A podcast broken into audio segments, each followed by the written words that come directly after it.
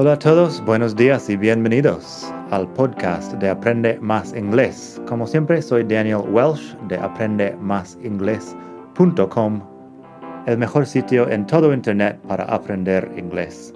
Este podcast te ayudará a hablar inglés como un nativo. Vamos allá. Hola a todos, buenos días. Bienvenidos otra vez al podcast de Aprende Más Inglés. En el último capítulo hicimos el imperativo en inglés. Hoy vamos a suavizar un poco el mensaje. Vamos a hacer peticiones corteses. Polite questions, podríamos llamarlos.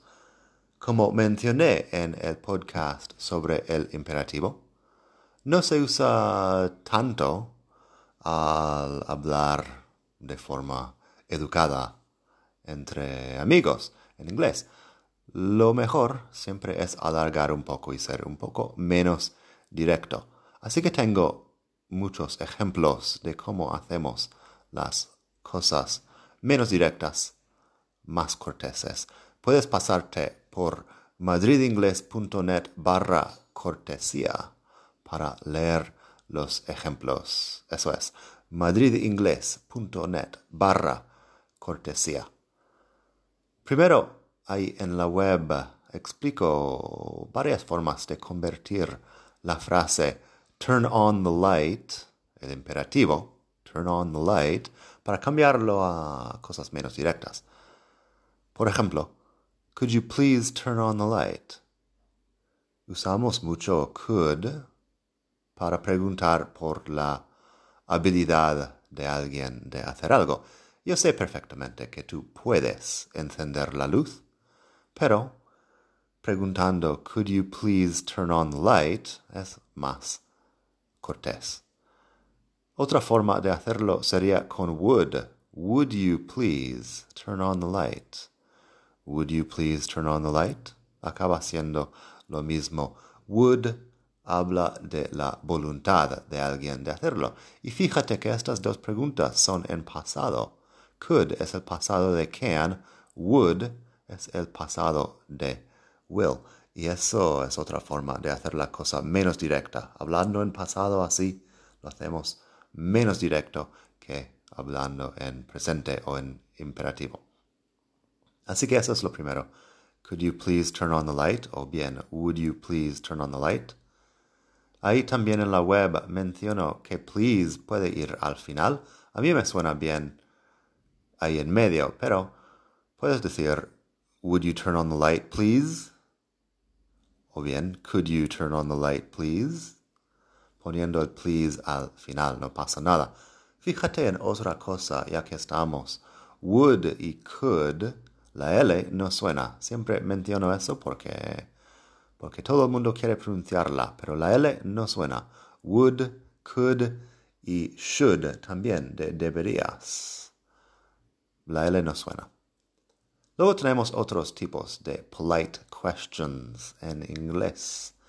Hay la opción de poner do you think al principio de la frase y dejar el resto como una afirmativa. Estas son preguntas indirectas que también las tengo en la web. Encontrarás un enlace ahí en madridingles.net barra cortesía. Las preguntas indirectas con do you think. Tengo unos ejemplos. Do you think you could call her later? Do you think you could call her later? ¿Piensas que podrías llamarla más adelante? ¿Más tarde? Así de sencillo. Do you think you could call her later? Estoy preguntando por lo que piensas y tu habilidad, pero realmente quiero que la llames. Es una forma de alargarlo y hacerlo más cortés. Otro, do you think you could help me? Es mucho más cortés que decir simplemente help me. Do you think you could help me? Luego tenemos um, pedir algo que quiero usando can o could. Tenemos los ejemplos Can I please have a cup of coffee? O bien, lo puedes hacer con could. Puedes cambiar el please. Tengo, could I have a cup of coffee, please? can o could en estas frases no hay mucha diferencia. Could siendo el pasado es más cortés. Could I have a cup of coffee, please? Pero no pasa nada. Entre las dos acaban siendo más o menos lo mismo. También tenemos varios ejemplos de would you mind. Would you mind va seguido del gerundio y acaba siendo algo como te importaría hacer tal cosa. Would you mind? Así que los ejemplos que tengo primero, would you mind closing the door? Would you mind closing the door? ¿Te importaría uh, cerrar la puerta? Would you mind closing the door? Si quieres que abra la puerta, es lo mismo, bueno, pero cambiando el verbo. Would you mind opening the door? El otro ejemplo que tengo, would you mind opening the wine? ¿Te importaría abrir el vino? Would you mind opening the wine? Así tienes un par de ejemplos de eso. Would you mind más el gerundio para hacer este tipo de frase. Luego tengo un vídeo ahí en la web que puedes ver para más ejemplos, pero pondré aquí en el podcast para que escuches también las preguntas del vídeo. Ahí tengo algunos ejemplos de would you mind y también do you mind. Do you mind va con if y luego el presente.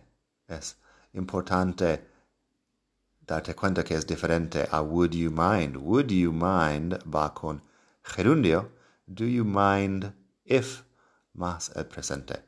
Así que, unos ejemplos de frases. Do you mind if I ask you a few questions? ¿Te importa si te hago unas preguntas? Do you mind if I ask you a few questions? Would you mind helping me? Would you mind helping me? Uh, ¿Te importaría ayudarme? Would you mind helping me?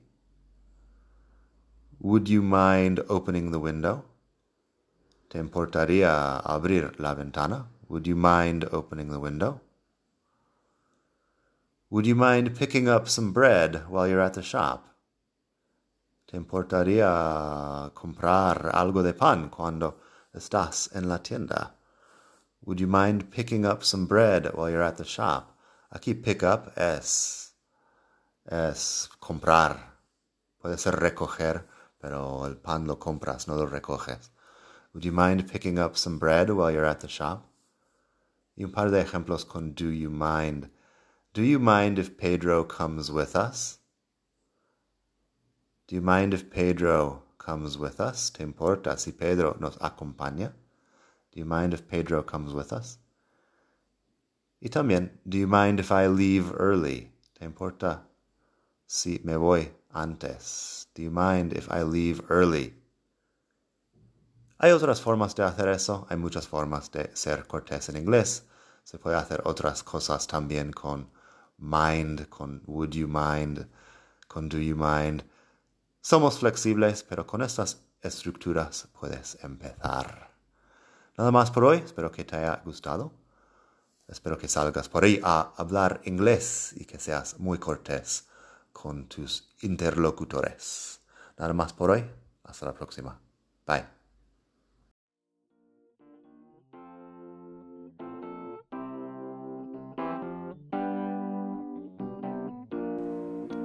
Gracias por escuchar. Como siempre puedes pasar por mi web aprendemasingles.com. Para mucho más tengo vocabulario, expresiones para hablar, phrasal verbs, gramática, pronunciación y mucho más en la web. Nada más por hoy. Espero que pases un muy buen día. Hasta la próxima.